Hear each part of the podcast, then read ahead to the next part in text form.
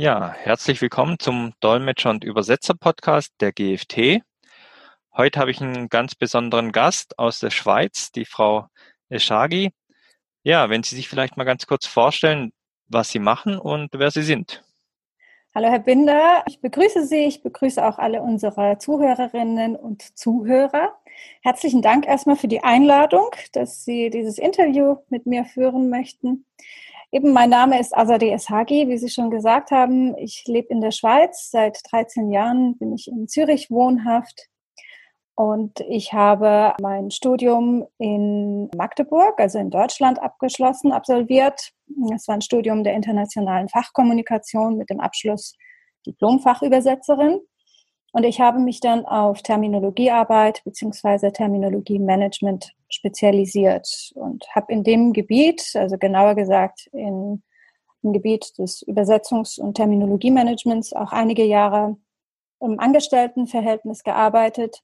Und seit 2013 bin ich als selbstständige Beraterin, Terminologin, Wissensmanagerin tätig aber ich habe auch ähm, Dozententätigkeiten genau in diesen Feldern. Und ja, und außerdem hatte ich äh, kurz nach meinem Studium eine Ausbildung zur Dolmetscherin gemacht, genauer gesagt zur Behörden- und Gerichtsdolmetscherin und arbeite seit einigen Jahren auch parallel im Bereich des psychiatrischen und medizinischen Dolmetschens. Das heißt also, ich decke sowohl die Technik in meinen Arbeitsgebieten ab, als auch Psychiatrie oder Psychologie und Medizin. Also ein bisschen breit gefächert, aber dann doch in sich spezifisch. Ja, und äh, Sie haben ja die Schweiz erwähnt. Ich bin seit vielen Jahren auch engagiertes Mitglied der TICOM Schweiz. Zunächst war ich als Leiterin der Arbeitsgruppe Terminologie tätig und bin danach dann als Vorstandsmitglied aktiv geworden, wo ich dann auch einen Terminologen-Stammtisch initiiert habe, Termcafé und das auch immer noch leite. Ja, und als Präsidentin der TECOM Schweiz bin ich seit Mai 2019 tätig, was eine sehr spannende Tätigkeit ist. Das vielleicht in Kürze über mich. Ja, vielen Dank. Und Sie haben ja auch das Thema durch Ihre Vorstellung schon angerissen. Es geht nämlich heute das Thema Terminologie. Mhm ja, Terminologie ist doch zu teuer. Beziehungsweise, das können sich ja nur große Unternehmen leisten. Ja, das wird sehr oft so angenommen und auch gesagt und auch gefragt. Auch ich werde oft gefragt, ob das jetzt wirklich nur was für ganz große Unternehmen ist oder auch ob kleinere Unternehmen oder mittelständische Unternehmen Terminologiearbeit betreiben. Und da stellt sich eigentlich nicht so die Frage, ob man Terminologiearbeit sich leisten kann, sondern vielmehr in welchem Umfang und nach welchen Methoden, wie umfangreich man das Ganze macht, also wie tief das Ganze gehen soll. Und das richtet sich natürlich nach den Bedürfnissen. Und ob nun Terminologiearbeit oder nicht, diese Frage kann man sich einfach anhand dessen beantworten, ob man kommuniziert oder nicht. Ja, also sobald ein Unternehmen, egal ob ein Einzelunternehmen oder ein mittelständisches Unternehmen oder ein Weltkonzern, sobald verbal kommuniziert wird, spielt natürlich auch der Fachwortschatz beziehungsweise die Terminologie in diesem Umfeld eine wichtige Rolle. Und dann muss man dann natürlich auch sich überlegen, in welchem Umfang macht es Sinn, Terminologiearbeit zu beginnen. Sicherlich nicht von 0 auf 100, sondern in Etappen, aber eben das muss man sich dann im Einzelfall dann anschauen. Aber Terminologiearbeit ist in jedem Fall relevant. Ja, warum sollte sich sogar auch ein Ein-Mann-Betrieb mit Terminologie auseinandersetzen? Warum lohnt sich denn für den Betrieb? Angenommen, Sie haben jemanden, der irgendwelche Einzelteile, äh, Ersatzteile verkauft und hat noch einen Webshop und hat noch vielleicht einen Kundenservice und so weiter. Also es ist wirklich ein Ein-Mann-Betrieb. Und dieses Ein-Mann-Unternehmen kommuniziert ja nicht nur telefonisch und per E-Mail. Es hat ja auch Verträge, die es rausgibt. Hat eine Webseite, hat vielleicht auch irgendwelche Produktkataloge, es kommuniziert telefonisch, wie auch immer. Und vielleicht hat es auch Dokumente, technische Dokumente, was es rausgibt. Und die Probleme, die es gibt, die eigentlich als Argument dafür gelten, dass man Terminologiearbeit durchführt, die sind unabhängig davon, ob ich jetzt ein Ein-Mann-Unternehmen bin oder ein Zehn-Mann oder hundert oder tausend Mann. Denn es wird in jedem Fall nach außen trotzdem noch kommuniziert. Ja, also dieser Ein-Mann-Betrieb hat trotzdem Kunden, mit denen er sich austauscht. Das heißt, die Kunden müssen trotzdem, wenn sie auf der Webseite gehen oder auf diesem Webshop, Online-Shop gehen, trotzdem die Produkte finden, die sie wollen. Ja, wenn Sie vorher, sagen wir mal, eine Broschüre erhalten haben, in denen irgendwelche Teile so benannt wurden und jetzt in dem Online-Shop finden Sie diese Bezeichnungen, diese Benennungen nicht, finden andere Sachen, dann äh, kommt es da zu Ungereimtheit. Oder wenn in einem E-Mail so kommuniziert wird auf der Webseite oder im Vertragstext wieder andere Benennungen verwendet werden, dann kommt es trotzdem zu Missverständnissen. Und das Resultat ist natürlich, dass dazu führen kann, dass unser Ein-Mann-Betrieb vielleicht nicht zu den Aufträgen kommt, die erfordert äh, werden oder die er erwartet, oder dass es zu Missverständnissen kommt oder halt auch zu Image-Schäden, ja, wenn dann die Kunden oder die potenziellen Kunden der Meinung sind, naja, der weiß ja selber nicht so richtig, was er da eigentlich macht. Und heute erzählt er davon und am nächsten Tag oder auf seiner Webseite oder in seiner Dokumentation steht was anderes. Also es ist natürlich auch eine Frage, wie kompetent trete ich auf. Okay.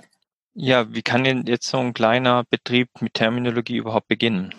Ja, also wenn es angenommen, unser Ein-Mann-Betrieb hat gewisse Texte und diese Texte, die werden immer wieder mal übersetzt. Ja, das Thema Übersetzen ist relevant oder noch nicht mal übersetzen, sondern äh, es hat eben Webseiten, es hat äh, Vertragstexte, Angebotstexte und so weiter und so fort. Was man machen kann, unabhängig davon, wie groß das Unternehmen ist, dass man da auf die funktionale Terminologiearbeit setzt. Und zwar das bedeutet, dass man jetzt nicht absolut alle Fachwörter oder Fachtermini, die es in einem Sachgebiet gibt und durchackert und da versucht, riesen Terminologiedatenbank von 0 auf 100 aufzusetzen, sondern indem man hingeht und sagt, okay, die wichtigsten Dokumente, die ich habe, das sind vielleicht eine Vertragsvorlage, dann habe ich vielleicht eine Angebotsvorlage, dann habe ich meine Webseiten, ich habe eine Broschüre, also meine Marketingmaterialien, ich habe vielleicht eine technische Dokumentation. Das sind die Dokumente, die ich sehr, sehr oft verwende, die sehr oft auch aktualisiert werden oder verwendet werden, angepasst werden und die nehme ich hervor und schaue, welche Sachverhalte, also welche Begriffe darin enthalten sind und mit welchen Benennungen diese Begriffe benannt werden. Und dann kann man eine sozusagen eine Extraktion machen, indem man diese Sachverhalte, die sehr häufig auftreten oder sehr relevant sind, definiert. Und da spricht man eben von einer begriffsorientierten Terminologiearbeit wo man dann eben nicht nur Wörterlisten aufschreibt, sondern wirklich schaut, was ist das? Sachverhalt oder Produkt oder was auch immer, was ist das genau? Wie definiere ich das?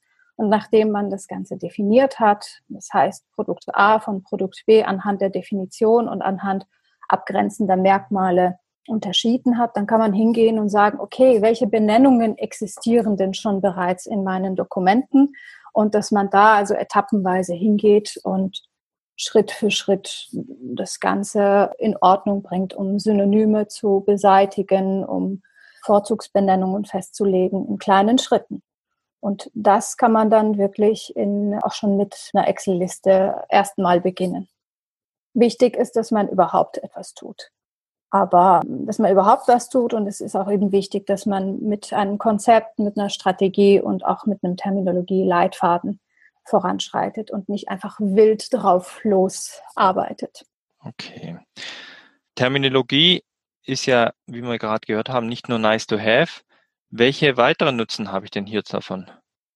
Genau, also die Nutzen oder beziehungsweise die entscheidenden Faktoren oder Argumente kann man auch sagen, wenn es darum geht, die Geschäftsleitung oder Entscheidungsträger dafür zu überzeugen, dass man entsprechende Ressourcen bekommt. Das kann man ein wenig kategorisieren und das, ist, es sind eine ganze Reihe von Gründe, die oder Nutzen, die dafür sprechen. Und anhand dessen sieht man auch, dass eben Terminologie kein nice to have ist, sondern das ist eine sehr wichtige Investition im Unternehmen. Also äh, angefangen von den rechtlichen Faktoren. Angenommen, Sie arbeiten in einem Unternehmen, wo Maschinen hergestellt werden und Sie müssen technische Dokumentation erstellen, also Betriebshandbücher, Gebrauchsanweisungen, äh, die dann wiederum Warnhinweise, Sicherheitshinweise und so weiter beinhalten. Jetzt ist es wichtig, dass Sie gerade dann, wenn es um Haftung geht, um Haftungsfälle geht, ob das jetzt Produkthaftung ist oder andere Fälle, wo es darum geht, Sachschaden, Personenschaden kommt, dass man mit der Dokumentation, die man herausgibt, sich rechtlich absichert. Das heißt, je unmissverständlicher oder anders gesagt, je klarer ich mich ausdrücke in meiner Dokumentation, desto weniger kann ich dann hinterher aus rechtlicher Sicht Probleme bekommen. Angenommen, es kommt in einem Unternehmen bei einem Kunden mit einer Maschine zu einem Personenschaden. Und dieser Fall geht fürs Gericht. Das, was gemacht wird, ist jetzt natürlich nicht nur, die, die Gutachter oder das Gericht schaut sich natürlich nicht nur die Maschine an und die Umstände, sondern die schauen sich auch sehr wohl die technische Dokumentation an. Die, die, die technische Doku ist ein Teil des Produktes. Und dann schaut man sich das an. Und wenn Sie auf jeder zweiten Seite oder in jedem zweiten Kapitel für den gleichen Sachverhalt andere Wörter, andere Termini benutzt haben, dann haben Sie ein Riesenproblem. Ja, und äh, all diese Sachen, die in rechtlichen, rechtlicher Hinsicht einen Zusammenhang zur Terminologie haben oder zur Wortwahl, zur Sprache, kann man verringern oder man kann das Risiko verringern, indem man da die Terminologie zum Beispiel von vornherein sauber anwendet. Also das jetzt vielleicht kurz zu den rechtlichen Faktoren. Es gibt aber auch die wirtschaftlichen Faktoren. Das ist sehr, sehr breites Feld. Ich werde da nur ein paar kurze Beispiele nennen. Also zum einen ist natürlich das an erster Stelle steht die Kosteneinsparung. Und die Kosteneinsparung ist nicht nur bei, bei den Übersetzungen, sondern es geht auch schon da los, dass sie ein Produkt auf den Markt bringen. Der Kunde kommt damit nicht zurecht und ruft ständig beim Service an, beim Kundenhotline an. Ja, das sind alles Kostenfaktoren, die, die eine Rolle spielen. Und das kommt daher, weil der Kunde vielleicht mit der Dokumentation nicht zurechtkommt. Also er liest sich das durch und versteht einfach nicht, was gemeint ist, weil es einfach total unklar beschrieben ist. Ja, jedes Mal andere Wörter verwendet. Also es gibt ständig Rückfragen. Rückfragen gibt es aber auch im Unternehmen. Und da haben wir sehr häufig versteckte Kosten. Das sind so Fälle, die eigentlich jeder kennt im Unternehmen. Man lässt zum Beispiel ein Dokument übersetzen oder man hat ein Dokument in der Ausgangssprache und dann entstehen Diskussionen, was denn da eigentlich damit gemeint ist. Ja, und diesen Fall kennen wir, dass sehr, sehr gut bezahlte Ingenieure, Manager sich tagelang, wochenlang per E-Mail oder beim Kaffee oder zwischendrin in irgendwelchen Meetings darüber diskutieren und sich darüber aufregen, was jetzt eigentlich gemeint ist oder wie es eigentlich richtig heißen muss, wovon man eigentlich redet, was der Sachverhalt ist. Und all diese Dinge könnte man vermeiden, indem man von vornherein klar kommuniziert. Also all diese Endlosdiskussionen im eigenen Unternehmen, da denken wir noch nicht mal an die externe Kommunikation, könnte man durch einheitliche Terminologie vermeiden. Das ist ein, ein sehr hoher Kostenfaktoren, die sich auch nicht so einfach abbilden lassen, weil kein Mensch diese Diskussionen minutiös genau aufschreibt, sondern die verschwinden dann einfach in irgendwelchen Kostenstellen. Das ist die Schwierigkeit an der Sache.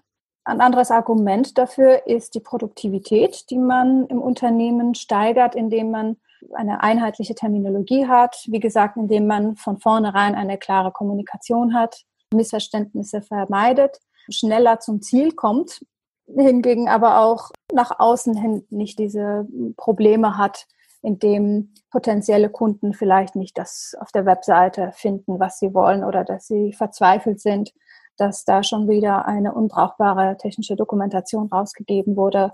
Solche Dinge, aber auch der Wissenstransfer innerhalb des Unternehmens wird viel einfacher gemacht, sowohl bei Neueinarbeitung von Mitarbeitern als auch bei Stellenrotationen. Ja, also wenn ein Mitarbeiter von der einen Abteilung in die nächste wechselt, äh, wenn es solche Terminologiedatenbanken gibt, Terminologiesysteme mit, mit Definitionen zu den einzelnen Sachverhalten, dann ist das ein sehr leichtes für die einzelnen Personen, ganz kurz nachzuschauen im eigenen Intranet was die einzelnen Benennungen eigentlich bedeuten, wie die Zusammenhänge sind und sich tatsächlich in einem relativ neuen Sachgebiet eigenständig einzuarbeiten.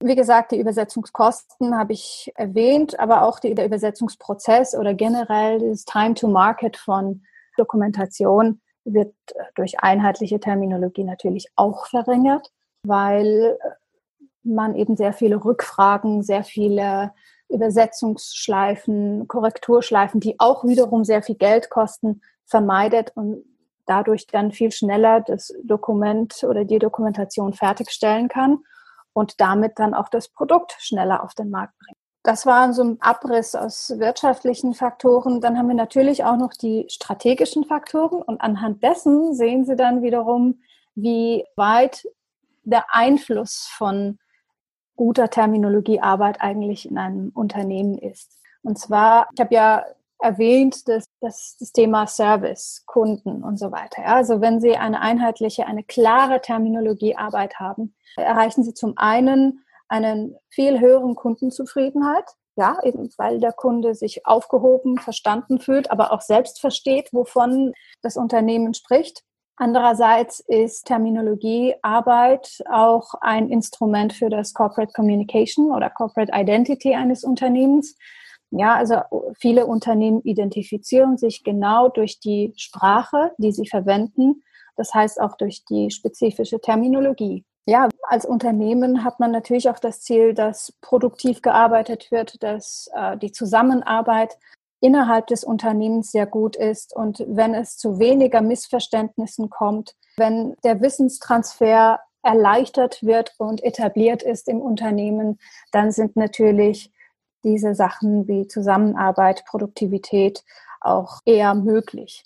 Und etwas, was wir in gerade in den vergangenen Jahren oder auch aktuell sehr stark immer wieder sehen, es gibt ja immer mehr Unternehmen, die fusionieren oder die andere Unternehmen übernehmen, also Firmenübernahmen und Fusionen. Und da ist natürlich auch das Thema Terminologie-Standardisierung, Terminologie-Konsolidierung ein sehr großes Thema, da eben zwei unterschiedliche Unternehmen mit unterschiedlichen Unternehmenskulturen, Unternehmenssprachen, Corporate Identities aufeinander klatschen und nun geregelt werden muss, wie man denn nach außen kommunizieren möchte. Und das ist auch so ein typischer Fall, wo tatsächlich Terminologiearbeit auf eine professionelle Art und Weise erfordert wird. Ja, und ganz klar, das Wichtigste kommt dann zuletzt. Die qualitätsbezogenen Faktoren sind natürlich auch ganz klar, aber es geht auch aus vielen anderen erwähnten Punkten natürlich hervor. Je klarer ich kommuniziere, desto verständlicher sind meine Inhalte und je besser komme ich zu meinem Ziel. Und durch die Fehlervermeidung in der Texterstellung und Übersetzungsanfertigung reduziere ich natürlich auch die Korrekturen und erreiche insgesamt eine bessere Qualität meiner Textprodukte oder somit auch meiner Produkte, weil eben die Dokumentation Teil des Produktes ist. Ja, und ein weiterer Punkt ist natürlich, sind die Schnittstellen. Wenn Sie also im, in der Abteilung oder im Unternehmen noch Cut-Tools einsetzen, also Übersetzungsspeicher und äh, vielleicht auch noch CMS-Systeme, also Redaktionssysteme einsetzen, dann macht es natürlich Sinn, wenn Sie auch ein Terminologiesystem, Terminologieverwaltungssystem im Einsatz haben, in der auch wirklich begriffsorientierte Terminologiearbeit durchgeführt wird. Denn das Verhältnis zwischen den Begriffen, Benennungen, als kleinste Einheit der, der Dokumente oder der Texte, die wir schreiben, ist natürlich ausschlaggebend für die Inhalte, die letztendlich in den Übersetzungen und somit im Cut-Tool erscheinen und im, genauso auch im Redaktionssystem, wo ganze Textbausteine abgebildet werden. Und da ist wirklich wichtig, die Terminologie zu berücksichtigen. So, jetzt muss ich nur noch einmal kurz nachfragen. Und zwar, wir hatten jetzt schon den Name Begriff und Benennung gehört. Können Sie mal ganz kurz nochmal klären, was was ist und warum man was benötigt? Also Begriff und Benennung wird ja in der Umgangssprache sehr häufig als Synonym verstanden. Jetzt ist es aber so, dass wir in der Terminologielehre diese zwei sehr wohl voneinander unterscheiden. Denn als Begriff versteht man eigentlich eine Denkeinheit oder ein Sachverhalt. Ja? Und Das heißt, das ist das, was ich begreife, wenn ich etwas sehe, wenn ich an etwas denke, wenn ich an einen Sachverhalt denke, dann passiert etwas in meinem Kopf. Das ist meine Denkeinheit und das nennen wir Begriff. Und um meine Gedanken oder um meinen Begriff in Worte zu fassen, verwende ich in der verbalen Kommunikation Benennungen. Das ist also ein Wort oder mehrere Wörter, mit denen ich ein Sachverhalt ausdrücke. Und das ist eben wichtig in der Terminologiearbeit. Da sprechen wir von begriffsorientierter oder von benennungsorientierter Terminologiearbeit. Bei der benennungsorientierten Terminologiearbeit, da kann man sich das so vorstellen, Wörterbücher, die man aufschlägt, da hat man eine, oder Glossare, da hat man so eine Auflistung, eine alphabetische Auflistung. Das Ganze ist sehr benennungsorientiert. Also das heißt, die Benennung steht im Zentrum, im Fokus und äh, dann steht vielleicht irgendeine, sagen wir mal, wenn ich im deutsch-englischen Wörterbuch nachschaue, nach Tisch, dann kriege ich in der Regel einfach nur Table als englische Benennung nebendran angezeigt. Sehr häufig habe ich da keine Definition, höchstens eine Kontextangabe, wenn es verschiedene Wörter noch dazu oder verschiedene Begriffe dahinter gibt. Das heißt, der Begriff steht nicht im Zentrum. Bei einer Terminologiearbeit hingegen ist es so, dass wir in einem terminologischen Eintrag immer die Definition im Zentrum haben. Das heißt, wir gehen erstmal vom Sachverhalt aus, schauen uns den Sachverhalt an und gucken, was ist da der Unterschied zwischen diesem Sachverhalt und einem anderen. Also wenn Sie sich jetzt vorstellen, Sie sind der Hersteller von, ähm, vom Geschirr, ja, und Sie stellen Suppenteller her, Sie stellen aber auch Servierteller her. Jetzt können Sie ja nicht einfach alles nur Teller nennen. Sie müssen es ja voneinander unterscheiden. Das heißt, in dem Moment, wo Sie dann begriffsorientiert arbeiten, schauen Sie sich diese zwei Sachverhalte genau an und schauen, welche Merkmale grenzen diesen Suppenteller vom Servierteller ab.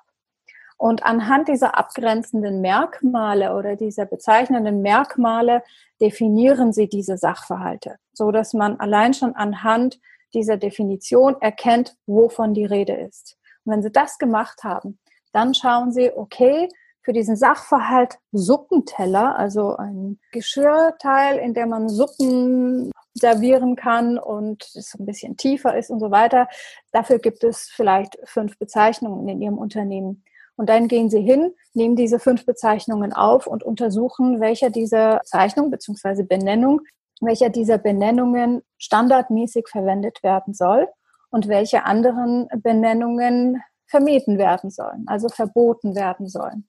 Es ist aber auch möglich, dass einer dieser Benennungen in Sonderfällen noch als Synonym erlaubt sein soll.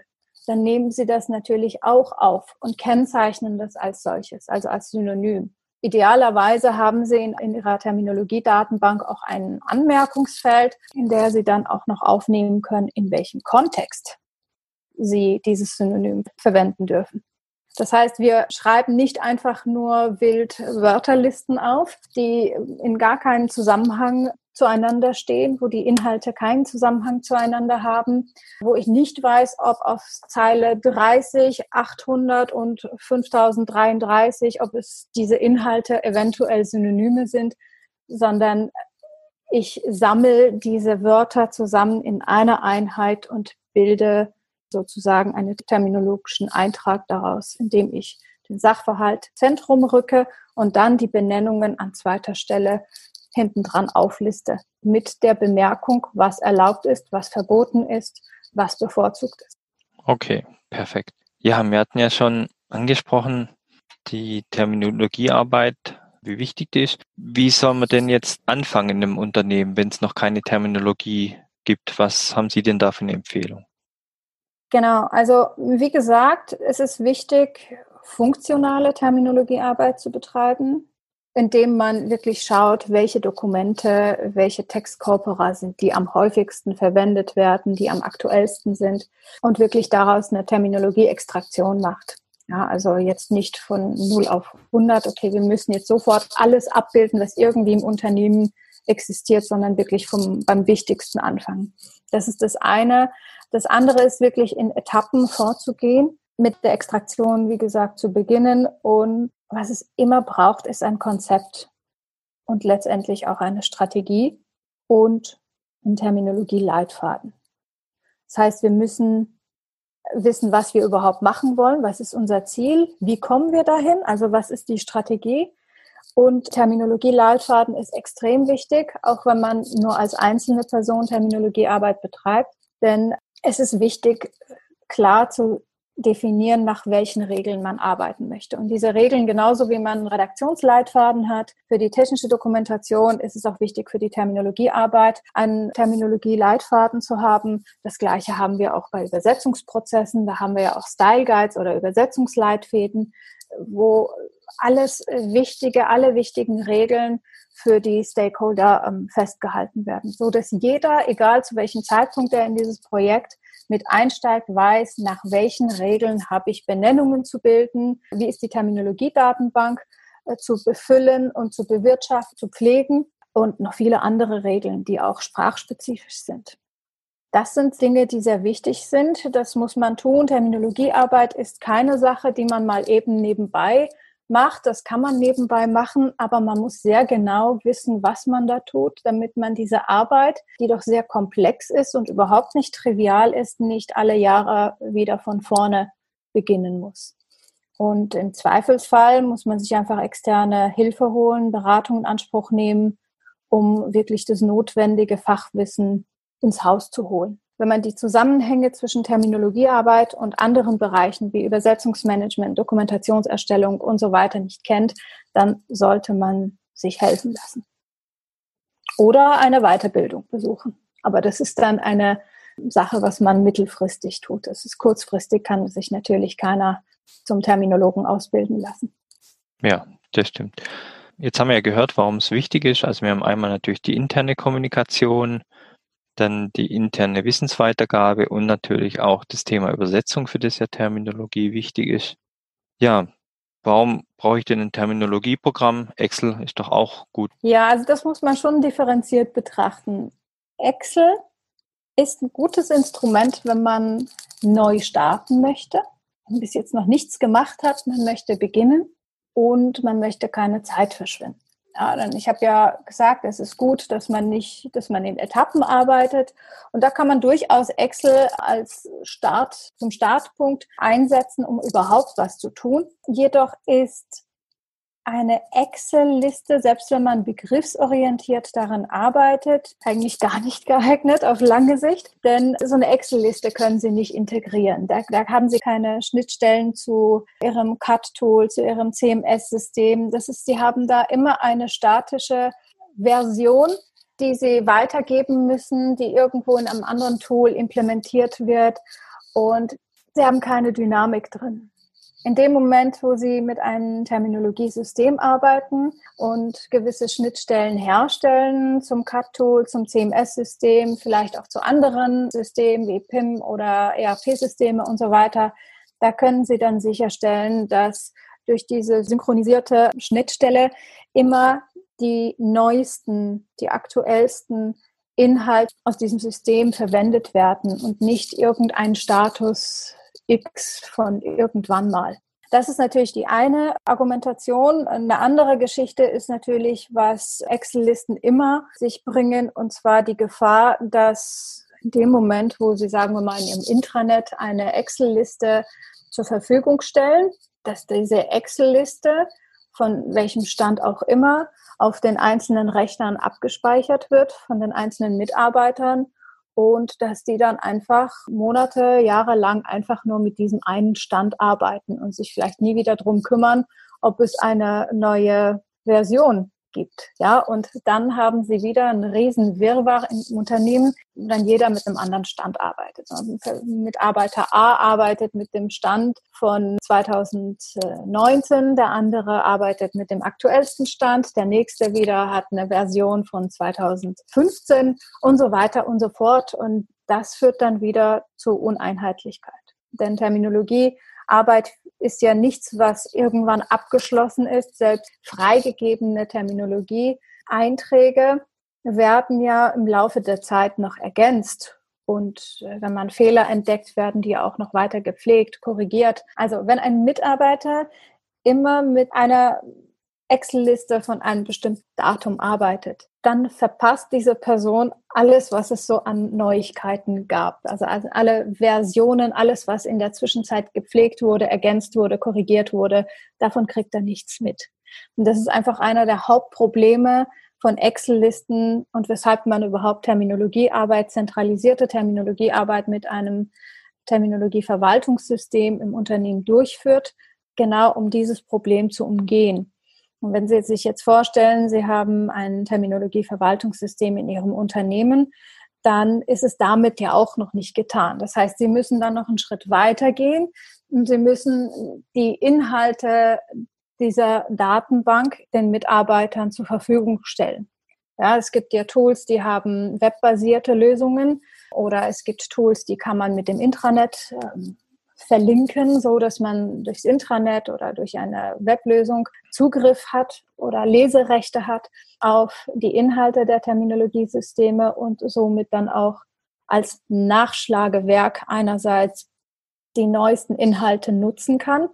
Das ist das eine. Das andere, was noch relevant ist, was Ihnen eine Excel-Liste nicht geben kann, ist die Funktion von ähm, Termkandidaten. Also in dem Moment, wo Sie die, Ihr Terminologiesystem publik machen, also veröffentlichen, können Sie auch gewisse Funktionen integrieren, indem Termkandidaten, Korrekturvorschläge von den Mitarbeitern eingereicht werden können an das Terminologenteam und daran weitergearbeitet werden kann.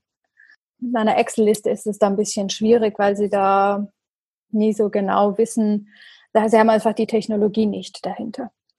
Das ist das eine. Und auch die Freigabeprozesse sind natürlich viel einfacher, wenn Sie ein Terminologiesystem haben, als wenn Sie nur eine Excel-Liste haben, die irgendwo abgelegt ist. Okay. Ja, wenn ich jetzt Terminologie begonnen habe, wie soll ich denn die anderen dazu bekommen, mitzumachen? Das will doch eh keiner machen. Ja, es ist, man muss schon eine gewisse Arbeit da investieren in dieser Geschichte. Also es sind verschiedene Faktoren. Terminologiearbeit ist einerseits eine Sache, was durchgeführt werden muss von jemandem, der eine gewisse Sachkompetenz mitbringt. Also einerseits weiß, wie Terminologiearbeit überhaupt durchzuführen ist, wie das gemacht wird und so weiter.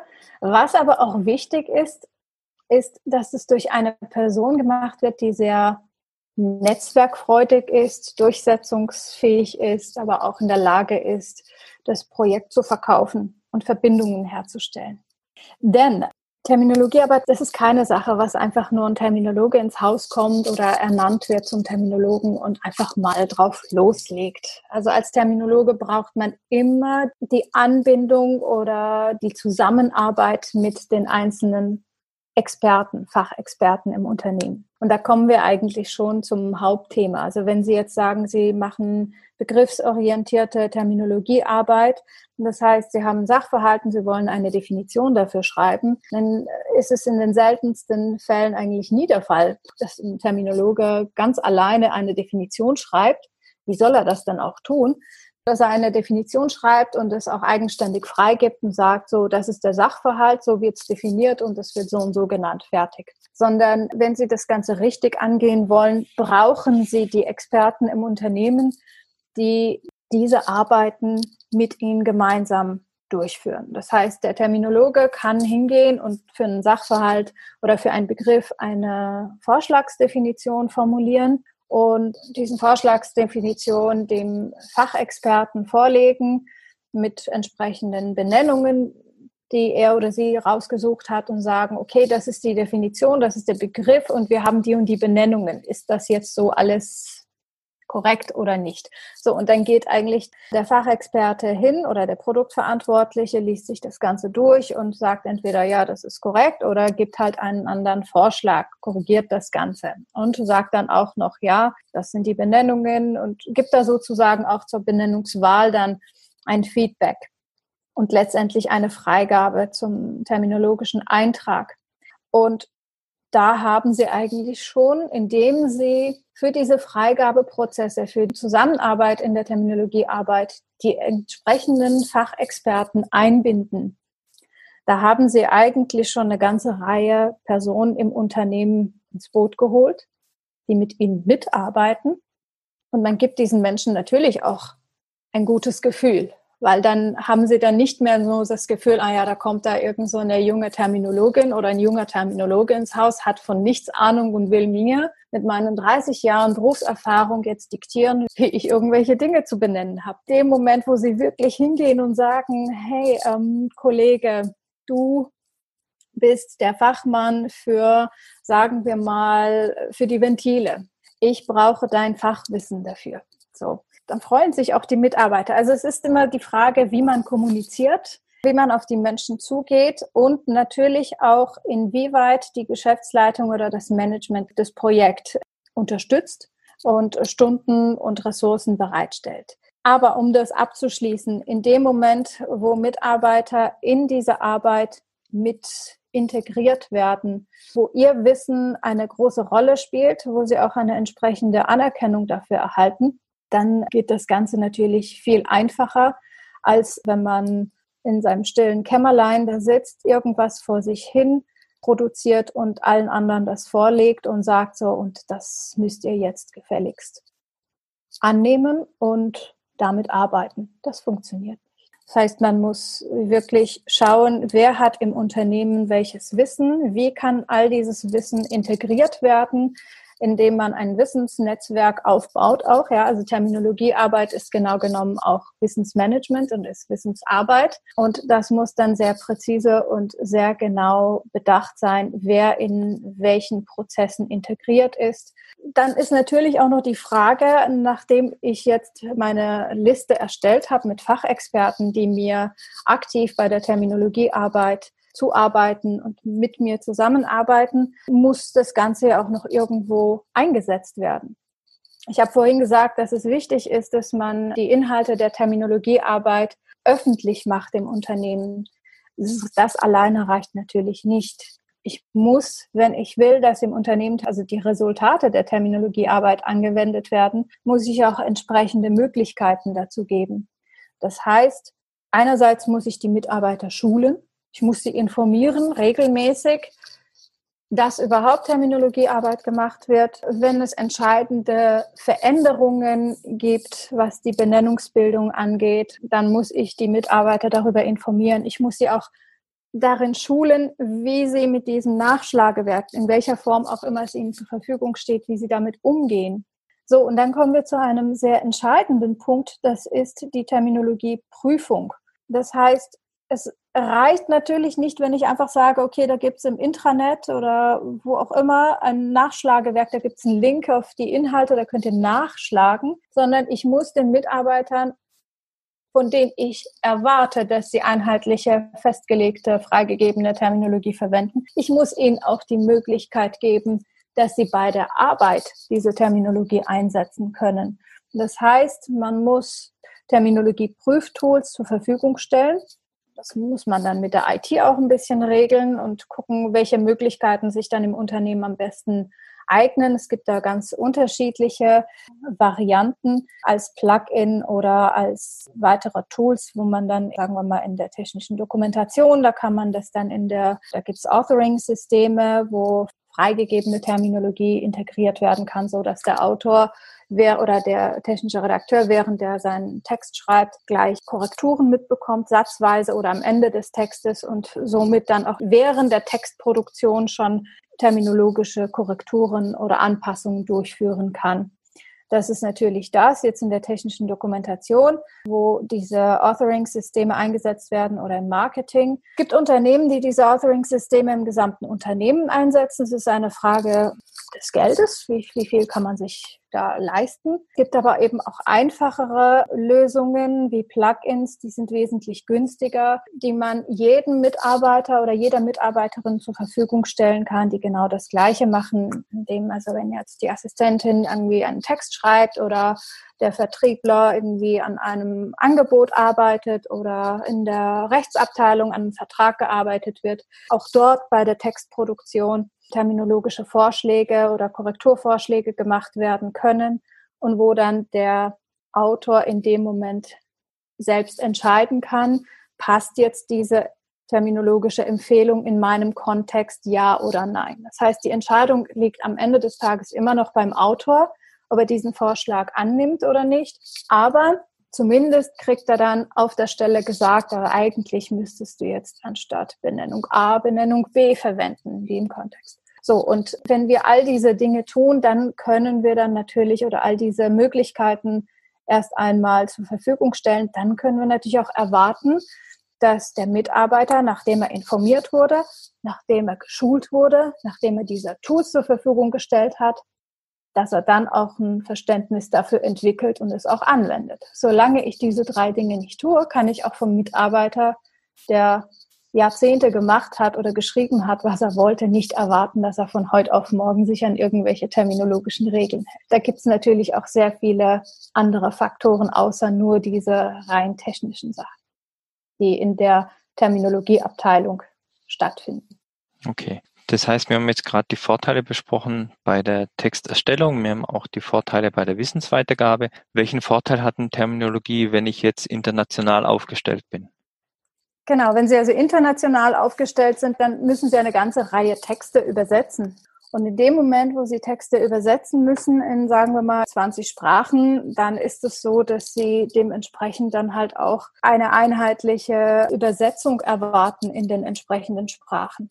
Und da ist es natürlich wichtig, dass ich meine Ausgangssprache standardisiert erstelle. Also dass meine Ausgangssprache oder meine Ausgangstexte schon sauber und verständlich sind, weil erst dann kann ich erwarten, dass die Übersetzung in Hindi und in Englisch und Französisch und Chinesisch und Japanisch dann auch entsprechend verständlich ist. Das ist natürlich der Qualitätsaspekt. Aber es geht natürlich dann auch noch weiter, was die Übersetzungskosten an sich angeht. Ja, wenn ein Übersetzungsbüro oder ein Unternehmen mit Cut-Tools arbeitet, also mit äh, Übersetzungsspeicher, wo bereits übersetzte Segmente wiederverwendet können, je nach Sprachenpaar, dann profitiere ich ja eigentlich nur von einheitlicher Sprache. Denn wenn Sie sich jetzt vorstellen, dass ein Segment, sagen wir mal eine Überschrift, einmal mit einer Variante A formuliert wird und beim nächsten Mal mit einer Variante B. Und das Ganze dann hat, das heißt, wir haben also zwei Varianten.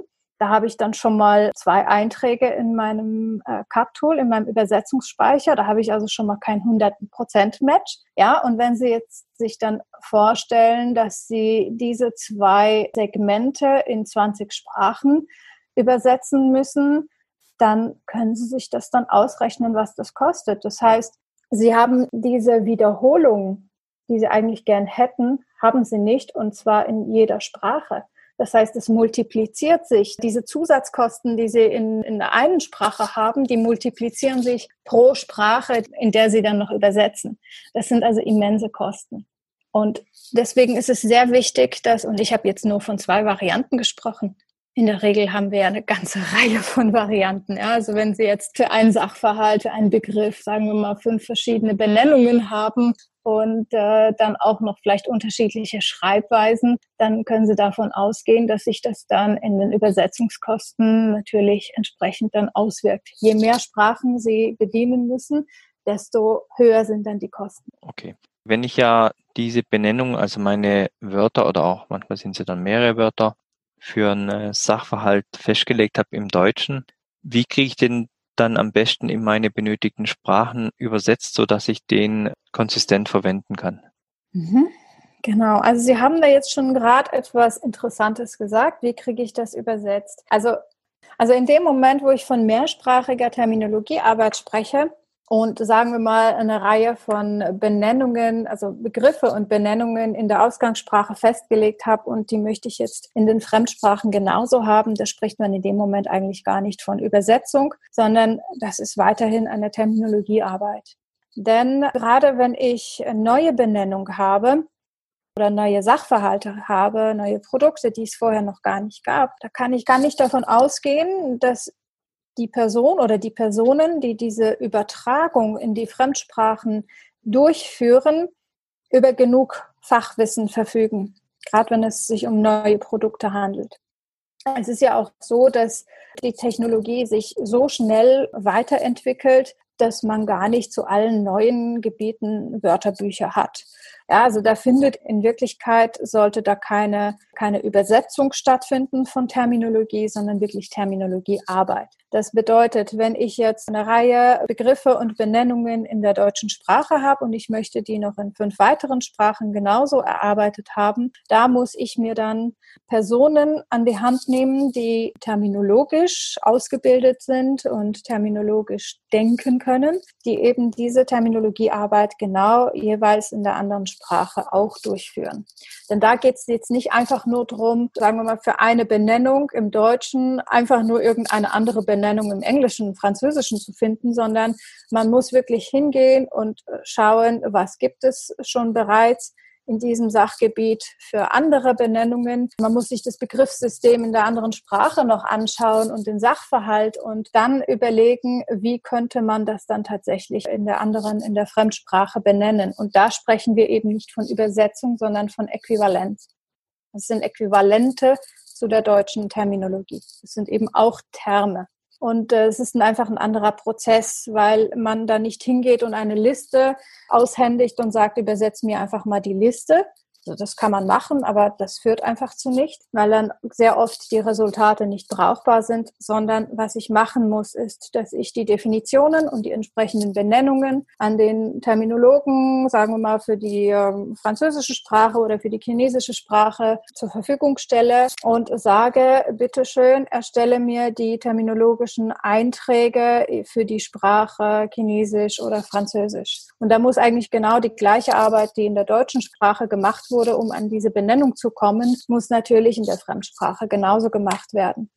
Das heißt, da muss der Terminologe für Chinesisch oder für Französisch sich das gesamte Begriffssystem anschauen und gucken, welche Benennung kann ich denn an dieser Stelle für diesen Begriff einsetzen, damit es gesamthaft funktioniert, damit es auch so verstanden wird, damit auch die kulturellen Aspekte berücksichtigt werden.